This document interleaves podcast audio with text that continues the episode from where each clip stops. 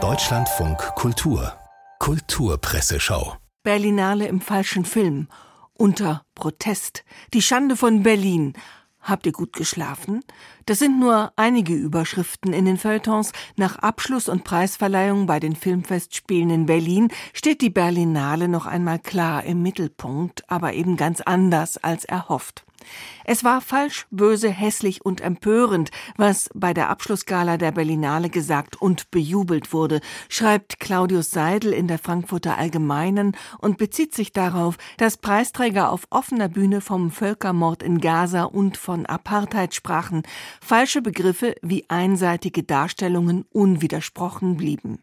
Die bösen Sprüche waren das Risiko, das so ein Festival wohl eingehen muss. Sie waren der Preis einer Freiheit, die mit sich die Erkenntnis bringt, dass Teile, es waren ja nicht alle, dass Teile des Filmbetriebs in Israel den Schurkenstaat sehen wollen, so heißt es weiter in der FAZ, und das Schmerzlichste an jenem Abend war der Jubel des Publikums, das zu opportunistisch ist, als dass sich jemand getraut hätte, Bu zu rufen oder eben den Saal zu verlassen. Die Süddeutsche Zeitung setzt sich in gleich zwei ausführlichen Artikeln über eine ganze Seite mit dem Berliner Eklat auseinander. Nils Minkmar schreibt, es ist immer wieder erstaunlich, Menschen zu hören, die gemäß der Ideologie der Hamas einem frühen und grausamen Tod versprochen sind. Künstlerinnen und Künstler, Feministinnen, queere Personen.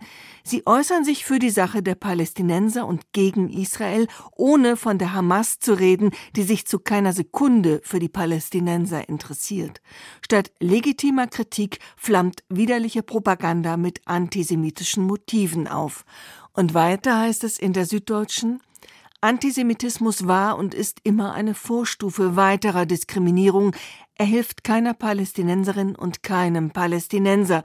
Dass die ihrem Unmut öffentlich Luft machen und nach einem gerechten Leben und angemessenen Chancen rufen, dass sie den Krieg und die Gewalt beklagen, ist sehr wichtig. Diese Klage richtet sich aber nicht allein gegen die israelische Regierung, sondern ebenso gegen die politischen Vertreter Palästinas und deren Unterstützer. Warum gab es beim Schaulaufen der Kinoprominenz in Berlin zwar den schändlichen Genozidbegriff, aber keine Forderungen nach einer demokratischen und verantwortungsbewussten Regierung für Palästina? Die Taz notiert knapp Berlinale im falschen Film.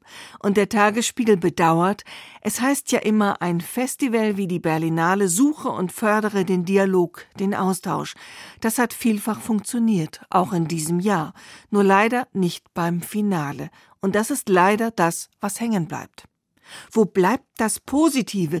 fragt man sich mit einer Schlagzeile der Süddeutschen Zeitung ziemlich klamm und bang nach all diesen aufgebrachten Zeilen.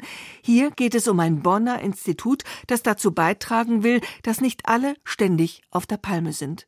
Ziel ist ein Journalismus, der nicht nur sagen will, was ist oder was bitteschön sein soll, sondern der auch Lösungswege aufzeigt und davon erzählt, wie sie beschritten werden, und der dann auch positive Ansätze geduldig weiter begleitet. Das bedeutet nicht, dass allen Meinungen, so radikal sie auch sind, Äquivalenz zugeschrieben wird. Es soll darum gehen, Gesprächsgrundlagen für Angehörige verschiedener Filterblasen zu schaffen, so die Anhänger eines konstruktiven Journalismus, die sich auf Vorbilder aus den skandinavischen Ländern berufen und die, etwa im Lokaljournalismus, bedenkenswerte Beispiele vorzuweisen haben.